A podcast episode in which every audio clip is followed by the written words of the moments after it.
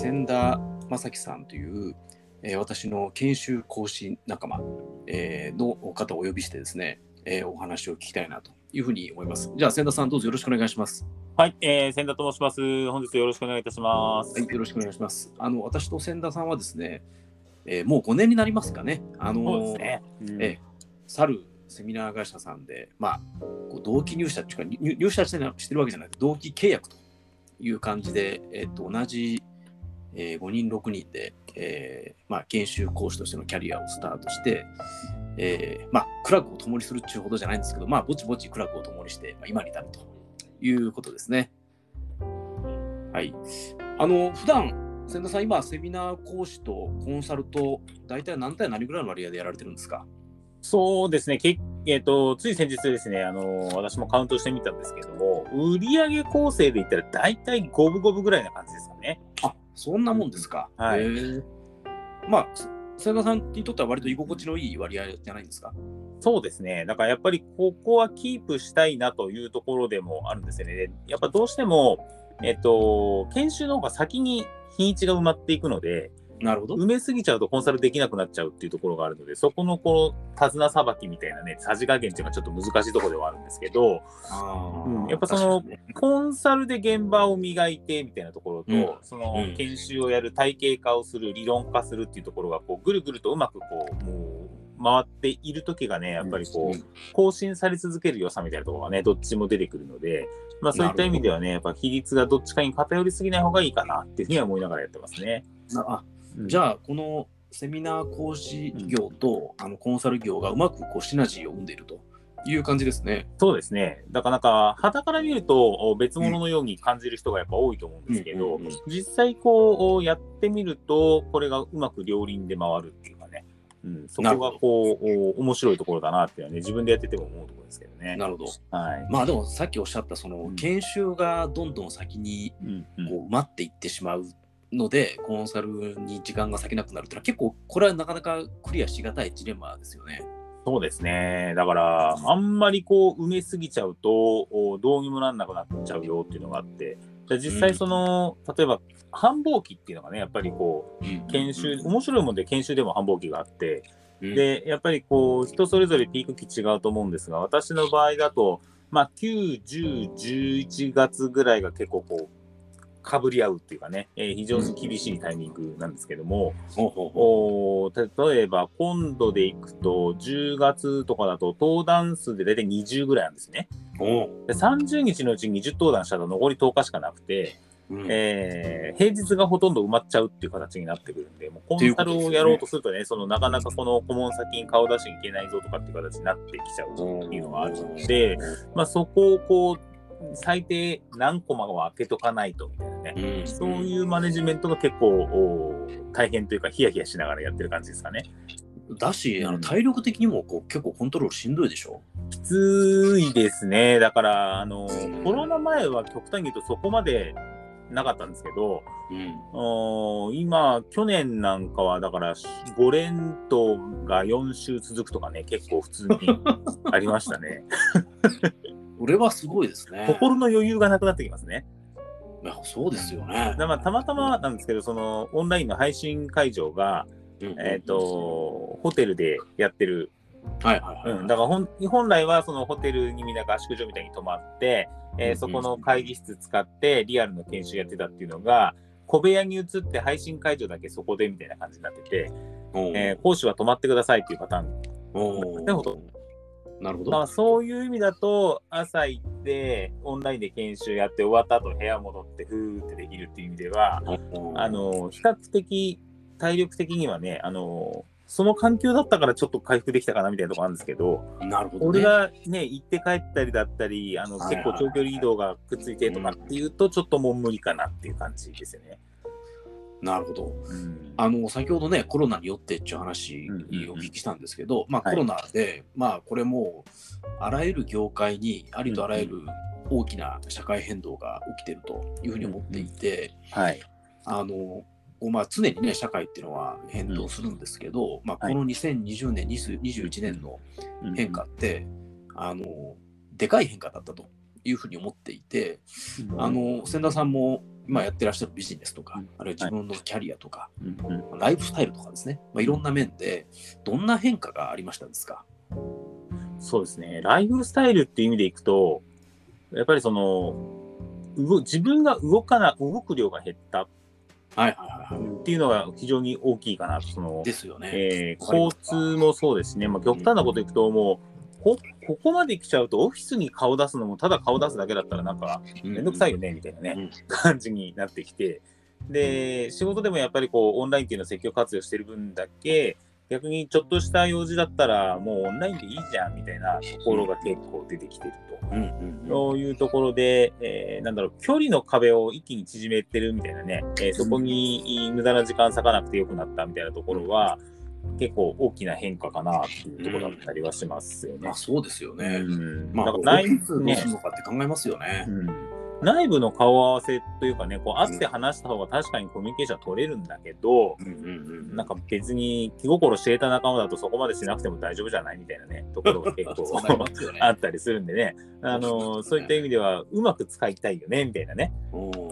うんうん、全部オンラインもちょっとどうかなとは思いますけど、例えば週に1回顔合わせてるんだったら、うんうんあの月1顔合わせて3回はオンラインでいいんじゃないみたいなね、うんえーそんなさじ加減のところがあーあるよね、とかっていうのはあったりしますよね。まあそうですよね。うん、まあいい加減僕たちもこのオンライン中心のライフスタイルにもう1年になりますから、だいぶ慣れてきましたよね。そうですね。うん。で、なんだろう、なんか研修の話ばっかしてもあれなんですけど、ええこの間もあのちょっと大型のやつがやっと終わったぞみたいなのがね、はいえーあったわけなんですけはいど、お例年だとお2月の頭ぐらいにね、その成果発表会っていうのが終わるやつなんですね。6月スタートで、えー、7、8ヶ月かけてやるやつなんですけども、うんそれがコロナでスタート遅れて9月に立ち上げて、スライドして4月っていう感じで終了したので、今回が、あのだから先週終わったばっかりみたいなね。えーのがあったんですけど、うん。こう教えてる側としてはリアルだったらもっとこうやってできただろうなみたいなところもやっぱりあったりする中で、まあ、工夫はしてオンラインだからこのやり方ができるっていうののプラスマイナスですよね。なるほど。でまあどっちもあったわけなんですけれども、うん。結果としてその成果発表で出てきたプレゼンテーションのこの質っていう意味でいくと、去年より良かったよねっていうのが事務局さんともこう一緒に話してて、ほう。ん、なんでだろうねみたいなねとかでこうなってきちゃうとわざわざリアルで集めなくてもこのクオリティ保てるんだったらこれでいいよねっていう感じ逆になったりしてますよね。なるほど。うん。なんかねあのオンラインの良さとリアルの良さと両方あるので、うん。えいけるんだったらミックスでやりたいよねっていう結論になってくるかなと思ってたんですけど、うん。うん。なんか中身が伴っていたのでいいんじゃんこれでっていうね話が逆に寄ったりとか。まあそんなのも出てきてたりは。そ。の方がね、うん。会社さんにとっても、いや、本当にね、本当におっしゃる通り、その、うアウトプットの質が、こう、去年、一昨年よりもいいのであれば、うん。会社にとってもその方がいいし、あの、う受けているその受講生の方々にとっても、この方がいいじゃんっていうことになりますよね。そうですよね。だからその知識を高めるとか実践力をつける、スキルアップっていう意味では本当にその通りかなと思ってて、うん。移動負担も少ないし、えー時間の制約も少ないし、うん。えーそういった意味だと、おー前はだからなんだろう、全国からね集まってくるやつで、はいはい九州から来るチームとかっていうのがあったりするんですよ。なるほど。そうすると、その受講に必要な受講費よりも移動コストの方が高いっていうね。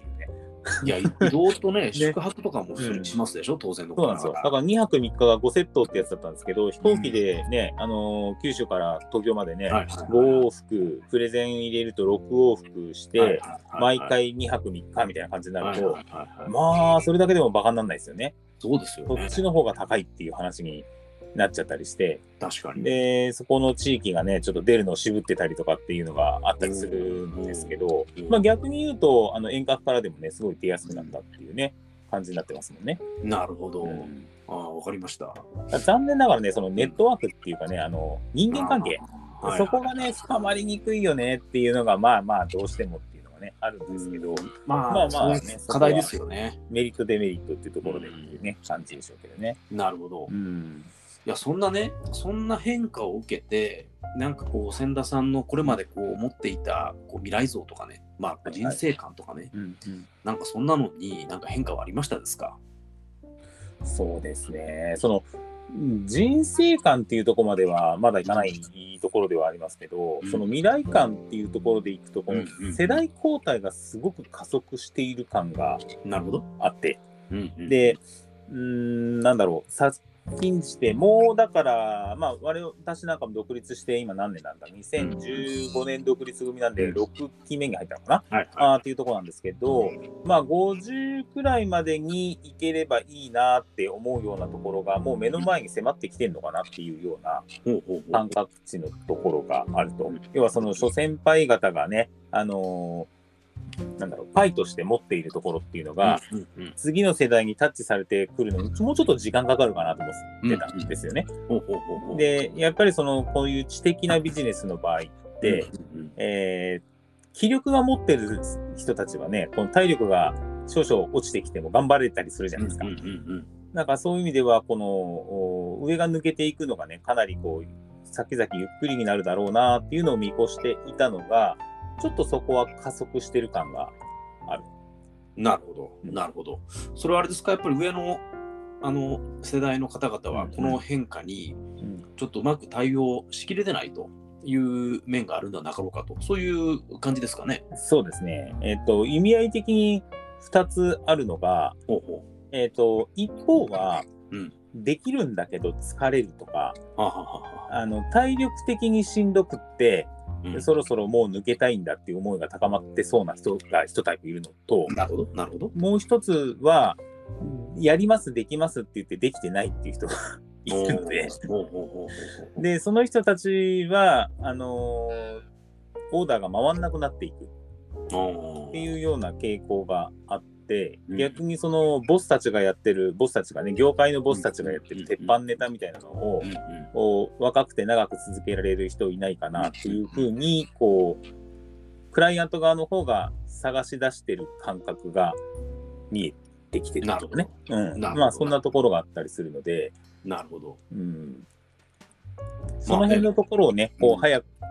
来そうだなっていうところが、ちょっとね、キャリア感としては、イメージが変わってきたところっていうなるほどで。すかね。うん。まあ我々ね40代半ばですからまあうん講師とかコンサルの世界ではまあねここんなの年上も年下もないんでしょうけど、まあまあ俗に言う油が乗り切った年代かなとは思ってるんですけど、うん確かに今この60ぐらいになってねこのコロナみたいなことが起きたらちょっともう、うんあのついていけないわみたいな感じになってもおかしくないですよね。。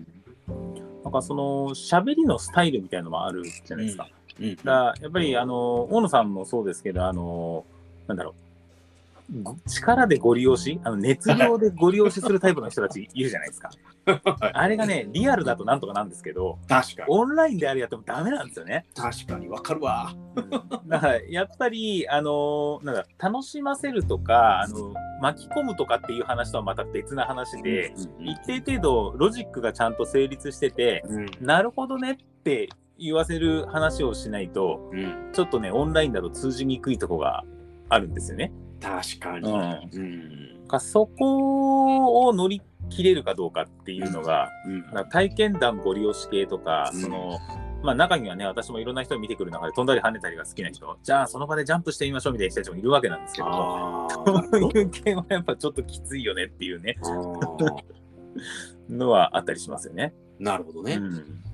まあ、あとなんかその、こう、前時代の、まあ、ちょっとね、あんまり強い言い方かもしれませんけど、例えばね、こう、新人研修とかでこう名刺交換のやり方とかね、うん。電話の受け方とかって、まあ、ちょっと今時の若い方々にはもう受けないし、さしてそれが重要視もされてないし、そこで、うん。まあ、少々うまくいかなかったところで、相手に与える印象もそんなには今時悪くないよというようなのを教えてきたあの人にとってはちょっとしんどいかもしれないなというふうには思いますね。はいはいはい。やっぱ、そうですね。上、ある種上から目線じゃないですけどね、圧をかけて、あの、厳しくやりましょうみたいなね。はいはいはいこのノリはちょっともうきついだろうなって感じですよね。ね、うん。社会人の洗礼をみたいなね、うですね。うのはちょっとね、まあしんどいかもしれませんね。私なんかも入った頃は、あのなんだろう、新入社員研修の持ち物で、うんえースニーカーとジャージーなんて書いてあると、あ、朝走るんだろうななんて思ってましたけどね、そそういう感じじゃなくなってきてますよね、もうね。あの声声出しをするとか、そのたそうそん。な感じでしょうね、きっとね。路上で歌えとかね。なるほどね。うんわかりました。いや、そんなね、社会変動を、まあ、よかれやしたらね、今僕たちは受けてるんですけど、なんかこう、今後どんな戦略、あるいはどんな打ち手で、僕たち今後の人生を切り開いていけばいいか。まあ、そんな話をですね、ご意見聞いてみたいなと思うんですけど、千田さんなんかどんなふうにお考えですか？そうですね、戦略うんと、ビジネスを成功させる戦略というのもさることながらなんですけれども、最近ちょっと考えてるのは、うん。その人生をハッピーに過ごす戦略じゃないですけど、それぜひ聞きたいですね。仕事は頑張りたい、まあそんな大したこと言うわけじゃないですよ。仕事はもちろん頑張りたいんだけど、うん。やっぱ独立初期のようながむしゃらさというよりかは、うんうん。なんかやってて、えーやりがいを感じることを志に結びつくことっていうところをですね、えーそこに絞り込んで、そこの畑をこう深掘りしていくみたいなところをこうやっぱやっていきたいなというふうには思っていて、ほうほうほうほうほう。で、まあ比較的その、おキャリアの中で得意ジャンルよりも、うん。えー業種ニュートラルでやれるものっていうのこう戦略的にここまで広げてきたっていうのが、あまあ私私自体自体がね取りうん力を入れて取り組んできたことだったんですね、ここまでね。。うん。なので、えーまあ、人に関することっていうところに絞り込みながらも、業界を特化したりとかね、うん。えーあんまりこのおジャンルを特定してこなかったっていうのが、うん。あー頭5年っていうところではあるんですけれどうん。も、まあ、やっていく中で、まあ、自分がやってて楽しいことはね、あのパイも広がってくるわけなんですけれども、こうそこの領域にもう一回このおスポットを当てて意図して広げていくっていうことをやっていきたいなというふうに思ってるんですね。なるほど。で、えーまあ、具体的なところを言っていくとね、うん私もともと小売畑、えーはい、氷ですよね。そのね、うん小売りについてのお人に関するところっていうところを、まあ、当初は本丸で行こうとしてたんですけどね、うんまあ、なかなかね、そこだと入り口が狭すぎるっていうところもあって、えーあえてそこをおあんまり打ち出さないようにしてたんですけれども、まあ、なんだかんだ言って、やっぱり一番面白いのがそこだったりするんですねなる。ほど。なるほど。で、どうしても業種ニュートラルのお教育とかっていう話になってくると、よりあのアカデミックというんじゃないですけどね、うん一般理論、一なるほど。般化されたものをビジネススキルとして身につけていきましょうっていうものが多いわけなんですけれども、はいもうやっぱ現場が分かってるとか、えー得意なあー業種領域っていうところでいくと、おーなんていうんですかね、その、いわゆる社内の先輩社員が教えるような領域まで踏み込めていける。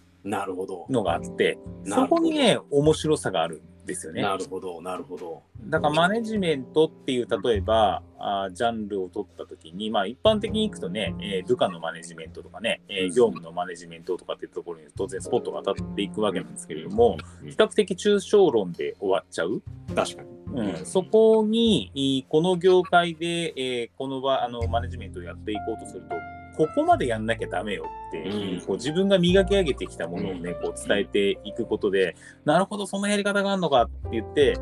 やってみますって言って帰って、うん。で、終わった後、おこうやったらこういう成果が出ましたっつって、なるほど、こういうことだったんですね、みたいなね、こうキャッチボールができると、うんそこはやっぱり非常に面白いわけですよねなる。ほど。なるほど。うんなるほど。で、なんでしょうね、大野さん自身もそういうとこあるんじゃないかなって勝手に推察はするんですけれども、うん。お要は、段階ジュニアの後ろの方って、狭間の世代的なところが。あると思うんですよね。はいはい。で、いわゆるそのバブル期、あるいはももう一個前かな。うんあー要は高度成長とかを引っ張ってきたような世代の人たちが、やっぱりゼロからものを作ってきたうん。っていうのに対してうん、こう引き継いでくるギリギリの世代になってて、うん。多分我々よりちょっと後ろの世代は、その開発者たちと会ったことがないとかね、あいうような世代になってきてると思うんですよね。ーうん。で、まあ、業界ごとにいろいろあるんだと思うんですけれども、例えば小売りの業界で言ったりすると、ポスレジって普通にあるじゃないですか。であはのコンビニでピッてやって単品のデータが見に行って分かりますよってね、今 DX、DX なんて言ってますけれども、うん。こうあれの使い方っていうのが、そもそもこういう目的で作られてるぞとかっていうことを意外と知らなかったりするんですよ。ああ。で、目的がわからないから、なんか、あのーゲームじゃないですけどね、あのーうん。我々が子供の頃ゲームでやった時みたいにね、こう、うん。こう遊び感覚でデータが上がってくるのを見て、うん。えーデータだけを見て仕事してたりとかね、いうところが結構あったりするわけなるほどね。なるほど。そこがそもそもこういうものでこういう目的で作るんだよ、使うんだよ、みたいなところは、やっぱりね、伝承が途絶えてるっていうかね、あの分かってないケースが結構多い。まあでもそれ伝承は途絶え、伝承するっていうのも結構むずい話ですよね。その受け継いだ側から見れば、まあとりあえずこれやっとけっていうふうに、うん。こうなるからこうやっとけっていうふうに言われて、はいやってますっていうので多分、うん。あの1年経ち2年経ち3年経ってうん。コアが肺が入ってきた時にあのこれ何のためにやるんですか、まあ、とりあえずやっとけみたいなこんな会話が再生産されていって、うんもう10年後にはもう何かはさっぱりわからなくなるっていう、まあ、こういうパターンですよね。そうですね。うん。そう、だから、あの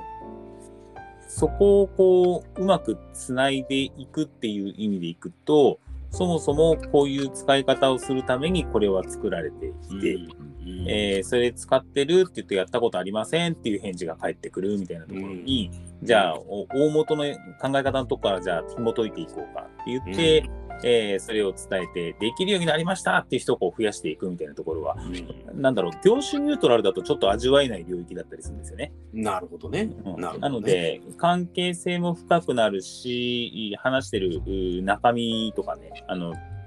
同じ演習やっても掘り下げていく深さが違ってくるので、うん。まあそういった意味でいくと、まあそこは非常に楽しいよねいう感じではありますよね。なる。ほど。うん。あの似たような話で僕も前、ええ事業会社の財務部に勤めてた時に、まあ、ある財務のこの一連の作業の中の一部分を、あのまあ、シェアードサービスセンターっていう言い方しますかね、そのグループ会社なんだけど、そのそういう、まあ、そういうい普遍化、一般化された業務を、うんうんうんうんまあ、こううん社内の会社から請け負って、うんうんえーやる会社うんうん。にこうアウトソースしてたんですね。はいはいはいこ。のあ、まあでもわかります。あの、うんホールディングスがね、管理部門をやりそうみたいなね、そんなパターンですね。うんうんでね、あのまあ、ある業務をそうやって委託をしてたんですけど、うんうんその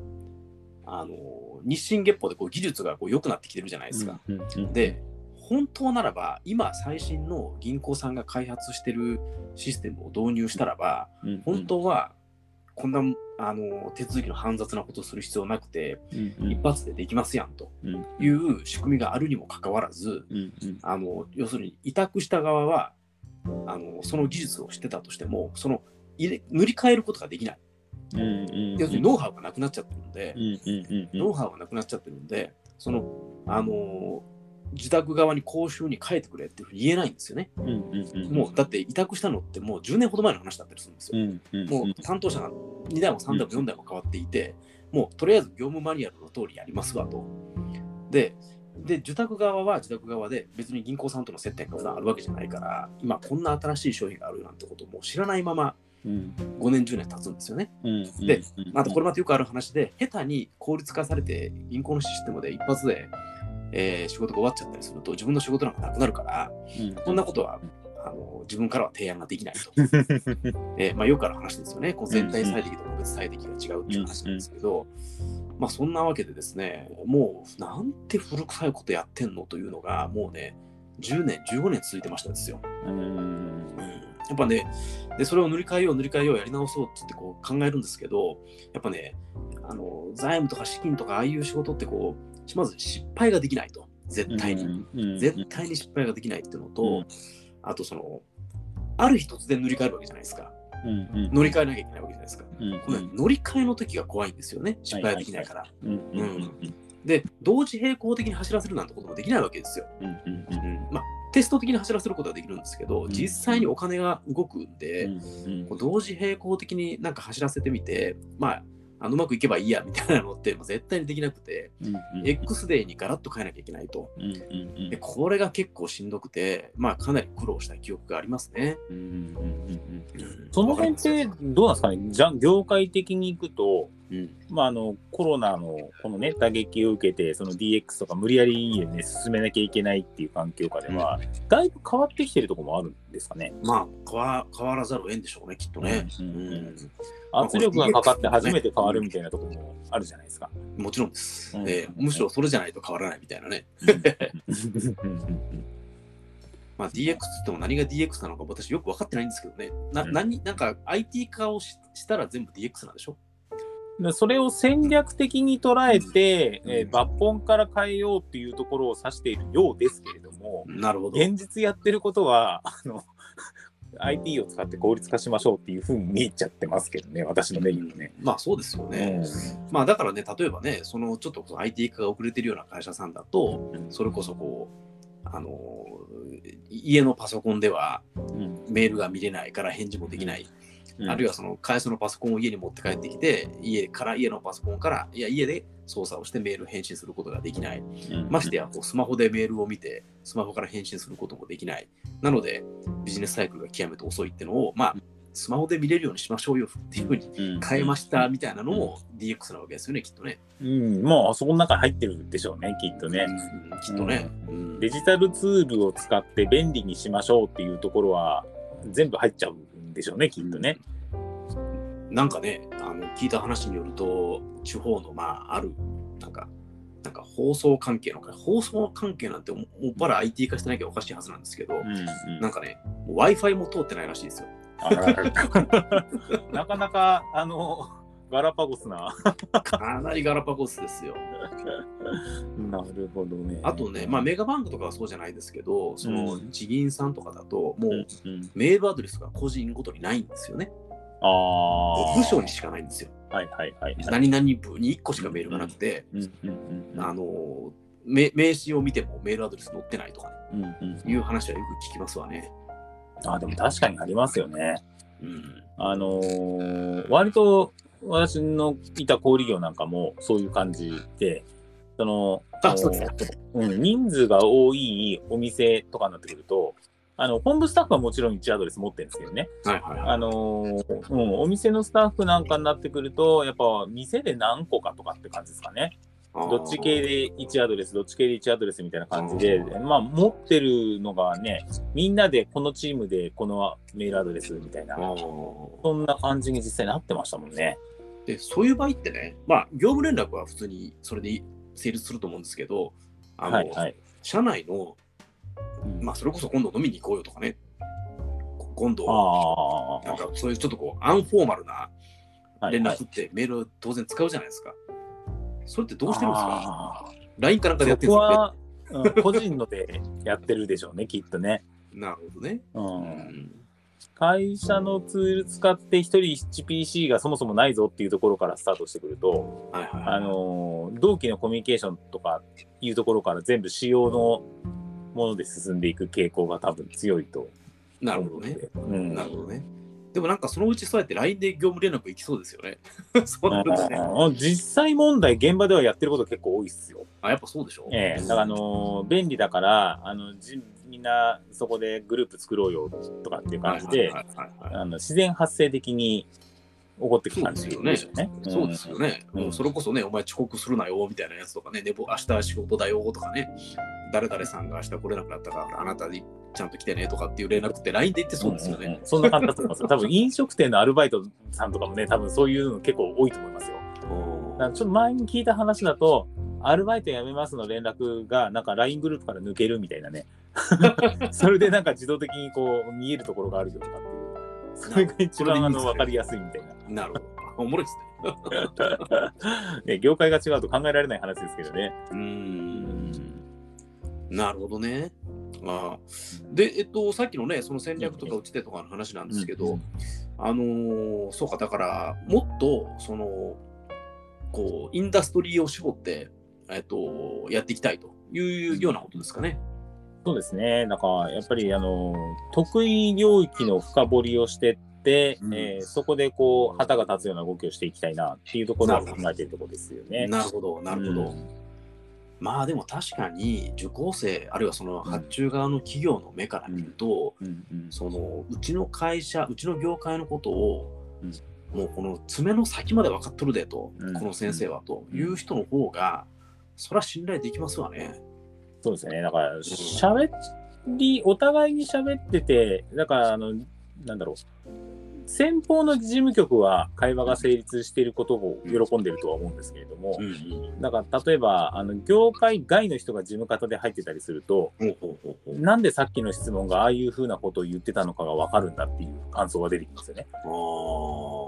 そこはやっぱり同じ領域をやってきたから今の話ってこういう話なんじゃないのっていうのがこううん掴むことができるわけなんですけれども、うん全然言ってることが分かんなかったみたいな話がやっぱり結構感想として聞かれますかね。なるほどね。でもそれってね、うんうん発注サイドから見れば、うんすごい楽ですよね。まあそうでしょうね。ほっといて大丈夫でしょうしねね。あの、そこはこういうことなんですよって、間で解釈入れなきゃいけないみたいなことはう、ん基本的にはないかなっていうね、感じそうですよね。ん前提条件をうんこう educate しなきゃ、まあ、その教え込まなきゃいけないっていうのが、多分一番のストレスだと思うんですよね。うん発注側から見たときにね。そうですね。うんまあ、そこをあの educate する必要がなく、んもう一を聞いて10を知ってくれていて、うんなおかつあの理論的なこともちゃんとカバーしてて、それを合わせ持ったアドバイスをしてくれる、合わせ持った研修をしてくれるって、これはもう鬼に金棒ですよね、きっとね。なんかまあ、ありがたがってくれてるんでしょうね、きっとね、続いてますしね。まあ、それはでも単に変え難いですよね、きっとね。もう他に行かないでください的な感じでしょ、きっと。だから、やっぱり日程調整は早いっすよ。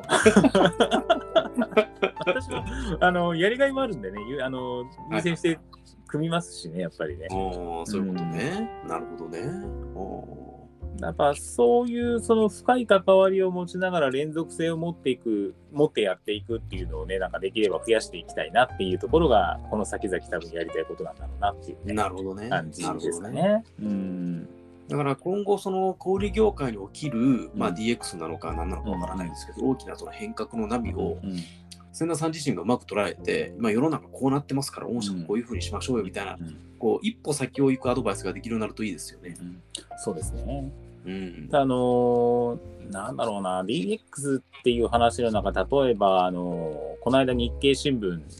で、うん某、今伸びている会社がですね、えー AI を導入するんだなんて話があったわけですよ。で、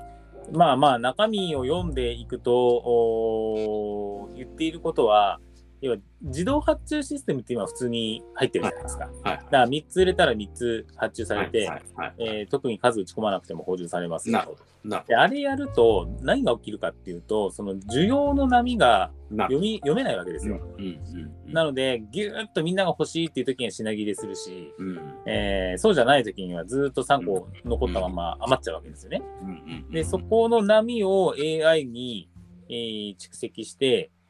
えー在庫をこう軽くしていくう、しっかり回転させるために AI 入れるんだみたいな話があったりしたんおうおうおうおうおうも、まあ確かにその統計を取って、うんえー分析をするっていうのはあーそっちに任せた方がいいだろうなとは思うんですけどね。えー逆に AI が何をしてくれているのかを人間が分かっていないで仕事をしているっていう状況は非常にまずいだろうと。なるほど。でもそうなりますよね、相場ね。うん、なんかなっちゃうよねっていうところでいくと、こう基幹業務に当たる人間は分かってないといけないわけですよ。なるほど。なので AI にやらしていることっていうのはこういうことをやらせているんだよっていうのを少なくとも一定幹部層は理解をしなきゃいけない。なるほど。じゃないとその AI にやらせていることが是なのか非なのか判断できない。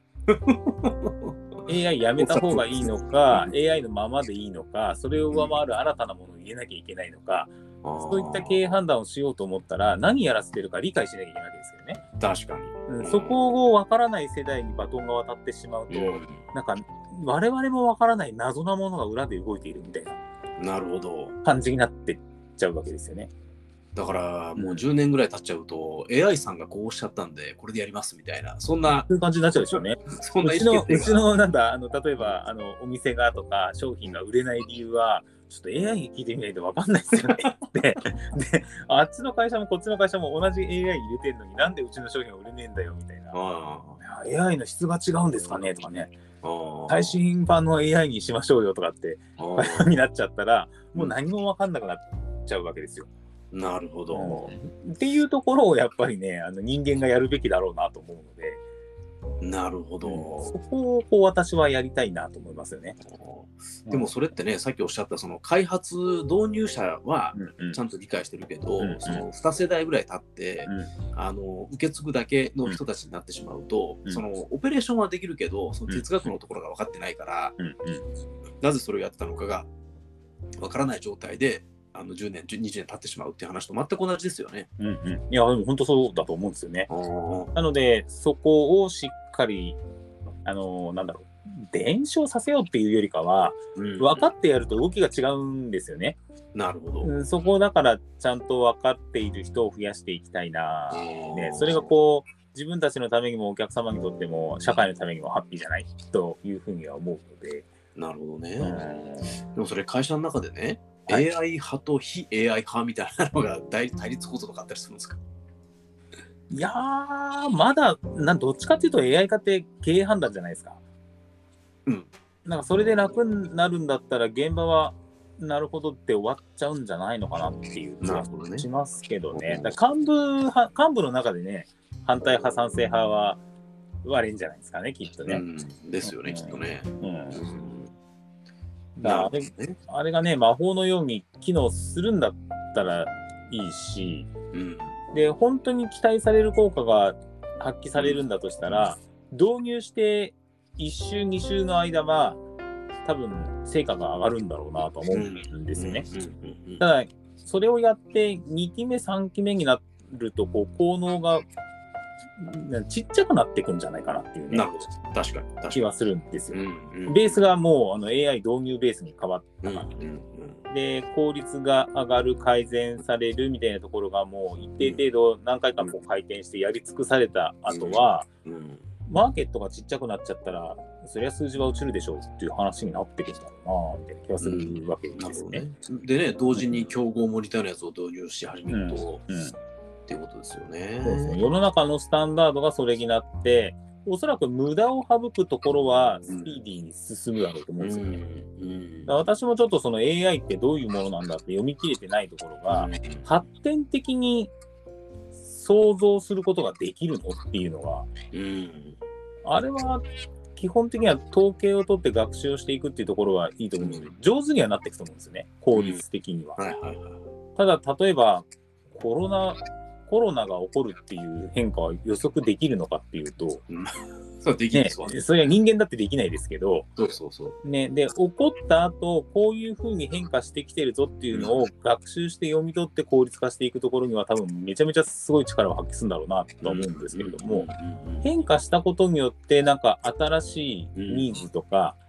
あー要望が生まれてきてるぞっていうところに関してはうん。難しくないかっていうふうに正直言う私は思ってるんですけどね。いや、あのどうなんだろうなっ過去の過去の蓄積、うん過去のデータの蓄積を全て知ってる人っていうことですよね。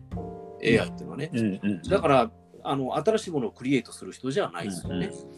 うん、そうなんだろうなって思うんですよね。で、うん変化の波動を読んで、例えば天候がこうなると、うんおそらくこのように変化をするはずだと。はいはいはい。だから、今まで10個だったものが15個になる。うんというところは、多分人間よりも正確に読んでいくんだろうなと思うんでしょうね。でしょうね。うんね、その15個か10個売れてたものが、えー生活環境が変わったことによってゼロになり、うん別のこっちに変わりましたっていうのは、うん読めないんじゃないのっていうね。確かに、ね。あるいは新しく何を開発したらいいのっていうのはうんうん読めないんじゃないかなっていうふうには思うんですよね。あーうん、だからクリエイティブに考えることってどこまでできんのかなってそこはやっぱ人間がやらなきゃいけないしうん。で人間がそれをやろうとするとその考える人はその AI が持っているう蓄積情報を持ってないと、うん。お基本部分というかベース部分がわからないわけじゃないですか。想像するためのお土台、うん。うん、昔はね経験情報であのそんなのはあの現場の勘なんだみたいなことをね 言葉で表現されてたものもやっぱりこう蓄積されてきてから説明できなくてもそれを使って想像するっていうところにいるんだろうなと思うわけですよね。ただそれこう AI に任せたから蓄積できなかった。うんじゃあその人新しいことを考えられるのっていうとうんんっていう気もするんですよね。なるほど。うんだからちゃんと AI が何をやってくれているっていうのを理解をして、えーそれを肌でもきちんと理解をして、その上でね、変化を捉えて新しいことを考えるのが人間の仕事だよっていうふうに、まあ、なってほしいかなっていうね。全部 AI に乗っ取られるのはちょっと嫌だぞみたいなね、なるほど。なるほど。とこあったりしますよね。なるほど。あでもそれは確かに面白い未来感ですよね。うんうん。だかどうでしょうこういう大野さんの業界なんかだとどうなんですか、その辺は。まあ、変化というかね。うーん。あのーまあ、ちょっと AI の話に寄せて話をすると、うんえっと、例えば今私が取り組んでいるのは弁護士先生向けのはいはい。お仕。事が多いんですけど、うんこれはもう AI の波が必ず来ますね。で、要するにこう契約書の交渉とかね、はいはい。に彼らはすごく時間をかけていて、うん。で、あるいはその契約書をチェックすること、はい。あの正しいか正しくないかをチェックすることにすごくこう時間をかけていて、でそれであのタイムチャージの人たちなんで、えっとうん5時間かかりました、単価が5万円なんで25万円ですみたいなことをしてたわけですよ。で、その AI さんが出てくると、おそらくその契約書のチェック、間違い探しなんてのはもうする必要がなくなるうん。し、あの実はあの論点もある程度うんこう絞られてるんですよね。うん。うん。で、そこを一刻交渉するんですけど、その交渉のところはおそらく仕事が残るんですけど、うん。うん。うん。さっきのその、まあ、ある意味こう事務的にこのバーッとこう見て、うん。あの制度をチェックするみたいなところとかは、うん。おそらく仕事がなくなるんだろうなと思いますね。うん。うん。うん。まあね、このよく AI によってなくなる仕事ナンバーワンとかでね、税理士とかってそういうふうに出てきて、もう税理士の人たち顔真っ青だと思うんですけど、うんあのなんでまあその大きくなくなる部分と、まあ、それでも残るよねっていう部分がまあ分かれるんだろうなとは思いますけどね。うんうん、でも今の話でもやっぱりあのその弁護士さんの話でもそうですけどそのコンサルティング部分っていうところが意外と高くなってきますよね。ということですね。処理をするじゃなくて、えー、と一緒に考えてくれるとか、そうそうそう。ね、最善策をこう導いてくれるとかそっちに行きますよねやっぱりね。えっと、交渉するとか、なんかこう提案をするとかね、うんうんこう判断をするとか、うんまあそこら辺は、うんあのよよそこら辺により寄ってくるんだろうなと思いますよ。うんうんうんまあでも、あるべき姿だと僕思いますよ。うんうんうん。まあでも本当そこは同意見ですよね。だから、なんでしょう、私も法人化して、こう税理士さんとかに逆に質問すること増えましたもんね。なるほど。だから逆に言うと、うんと、電子を使ってね、会計処理はやっていくので、で一応ね、簿記も2級持ってるので、えー確一般的なね、あの仕分け的なところは理解はできるし、うんえー自分でこう入力をどんどんしていくと帳簿がまあ出来上がってくるわけなんですけれども、うんこれでいいのかとか、先々に向けてこの状況ってどうなんだとかっていうところは、やっぱり自分なりにも考えますけれども、うん。あの別の視点からのアドバイスがやっぱ欲しいですよね。うん。だからここお3年、5年ぐらいを考えて、このペースだとどういう方向に持ってきますかねみたいな話ができる相手って、やっぱりそのね、よくわかってる税理士さんとかっていうね、えーところになってくるんだよねっていう意味では、その、よりコンサルを求めてるうん。感じですよね。そうそれでね、こっから先が難しいところだと思ってるんですけど、さっきの弁護士にしても税理士にしても多分会計士にしてもそうなんですけど、その細かい契約書チェックをやってきた俺は5年間10年間そのトレーニングを経てきたからうん。交渉ができるんだと、そういう交渉その細かい実務をしっかり積み上げてきて基礎があるから俺は判断間違わないんだと思っている人たちがかなり多いんですよね。うんうん。多分会計士も税理士もそうで細かいこの基調とかね、うん。あの細かい会計処理監査の仕事を一個一個やるってことをずーっと僕はやってきたからうん。あのちゃんとしたアドバイスができるんだちゃんとしたコンサルティングができるんだっていう風な考え方が結構根強いんですよ。で、僕ね、それが正しいか正しくないかわからないんです。よ。って、AI が導入されたらば、そういうトレーニングを経ずして、コンサルティングをしなきゃいけない人になるわけ、人が、あのうん、ステータスに、ステージに上るわけじゃないですか。うん。で、っていう人が、その細かい基調の業務を3年、4年、5年というのをやってませんと、あるいはこう会計士のこう監査のね、細かい監査、一枚一枚見る監査の仕事をやってませんという人が、じゃあ会計士としてちゃんとアドバイスができるのかとまあ、ひょっとしたらできるかもしれないし、うん。でもやっぱりそのトレーニングしてないからできないのかもしれないし、うんうん。あるいはそのトレーニングを経ずとも、うん。あのちゃんとした判断、コンサルティングができるようなうん。教育制度が整うかもしれないし、トレーニングをする制度が整うかもしれないし、あの多分そうあのそういう変化なりあの、そういう新しい体制なりを構築しないと、彼らもあのクライアントのニーズに合致しないようになるんだろうなと思いますね。うんうんうんうん。でも、まさにすね、さっき私が言ってた話も似たようなところなんですけどね、その AI がやってくださるところについても、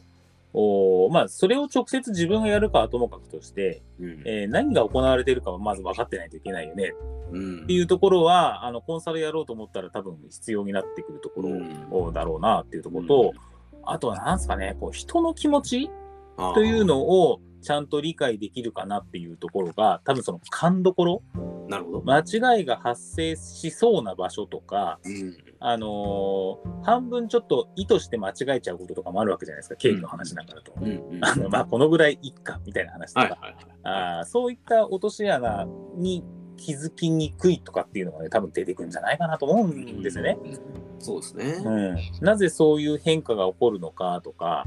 あのここが怪しいなって感じる勘どころみたいなものを、その、なんだろう、人の機微に触れないまんまいきなり行くと、うん。書類上間違ってるか間違ってないかでね、言っちゃいそうなはいはいはいはい。気がしますよね。まあ、そその、それで行くのが間違いだとは思わないんですけれども、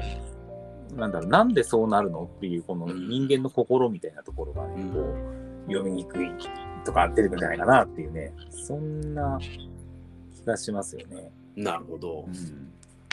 だからなんか、諸先輩たちが言う、その、ある種下積みじゃないけど、細かく現場を自分で直接やってきたからコンサルができるというのは、なんかちょっと説明不足な気がしてて、うん。えーその現場をやることによって、これこれこういうことを知れたか、あの、知り、知り得たから、それを活かしてコンサルをしてるんでしょ？っていう。なるほど。別に貴重したことじゃなくて、貴重したことで何を気づいたかが多分ポイントになってんだよっていうね。なるほど。確かに。そこの言語化ができないとね。そうですよね。うん。で次世代はそこの、あのー記帳することではなくてね、あの下を積み上げたことで気づいたっていうのが大体暗黙知になってるはずなので、う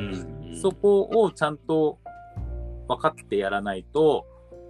なかなかこう、あの人腕がいいよねっていう人にはなれないよねって気がしますよね。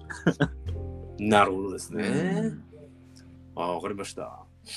あのー私、千田さんがその辺までなんか深くコンサルティングをされて、あの小売業界のなんか改革者になることを僕はあのすごくあの記念しますですよ。改革までいけばいいですけどね。うんこのね、どこそこ会社が今回打ち出した大改革の裏に、うん実はあの千田さんという人がいたんだみたいなね、そんな話になるんちゃいますかね、これからね。まあ、あの、名前が出ないようにね、こっそりやりますよ。そうそうそう、まあ、僕たちで名前出ない方がいいんでね。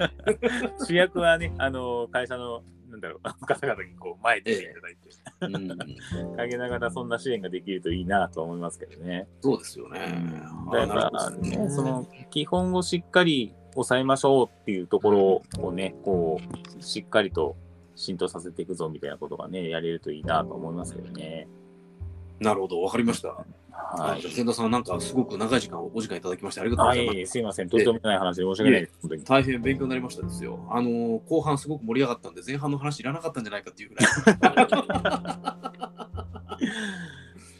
ありがとうございました。いえいえ、とんでもないです。すいませええん。もうちょっとね、大野さんの話もね、聞きたかったんですけど、私ばっか喋っちゃって、大変失礼しました。あそうですね。またどっかでね、またどっかで今度は僕がインタビュー受ける側のそうですね、そうですえーね。やれればなと思いますんで。はい。あの、千田さん、長い時間ありがとうございました。いえいえ、とんでもございません。